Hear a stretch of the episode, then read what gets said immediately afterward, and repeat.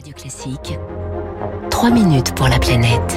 Avec Baptiste Gabory. Bonjour Baptiste. Euh, bonjour François, bonjour à tous. La Russie a donc pulvérisé avec un missile un de ses vieux satellites, ce qui a généré une, une pluie de débris au-dessus de nos têtes. Les astronautes de la station spatiale euh, ont dû se réfugier dans leur capsule. Ces déchets spatiaux, Baptiste, constituent eh bien, une menace croissante. Eh oui, car ces débris hein, issus alors de vieux lanceurs, d'anciens satellites qui se sont euh, fragmentés avec le temps ou issus de collisions précédentes, ces débris, pour pouvoir rester en orbite, vont à une vitesse colossale. Pierre O'Malley est ingénieur au CNES, le Centre national d'études spatiales. Il est spécialiste des débris spatiaux. Les vitesses dont on parle, c'est à peu près 7 km par seconde. N'importe quel objet qui va à cette vitesse emporte avec lui une énergie colossale. Et donc, euh, même un, tout petit objet de quelques centimètres peut avoir euh, la même énergie qu'une voiture euh, roulant à 130 km sur l'autoroute. Il y a aujourd'hui plus de 30 000 débris de plus de 10 cm dans l'espace, mais plusieurs centaines de millions d'objets de plus de quelques millimètres. Les satellites actuels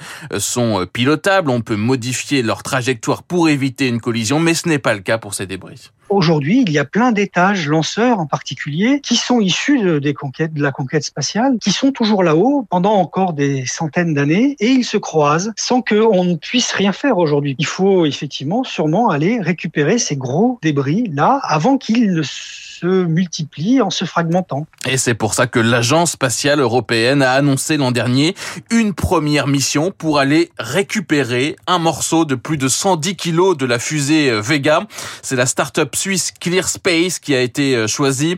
La mission aura lieu en 2025 avec une dépanneuse, un robot spatial développé donc par cette start-up. Luc Piguet est son PDG cette satellite va être placé en orbite par un, lanceur, puis on va s'approcher petit à petit de l'endroit où se trouve l'objet qu'on va chercher. On effectue donc la capture en orbite, puis on le stabilise et on va le freiner pour le faire rentrer dans l'atmosphère terrestre à un endroit qui se trouve en dessus du Pacifique Sud pour éviter les risques finalement qu'il y ait euh, de potentiels dégâts au sol.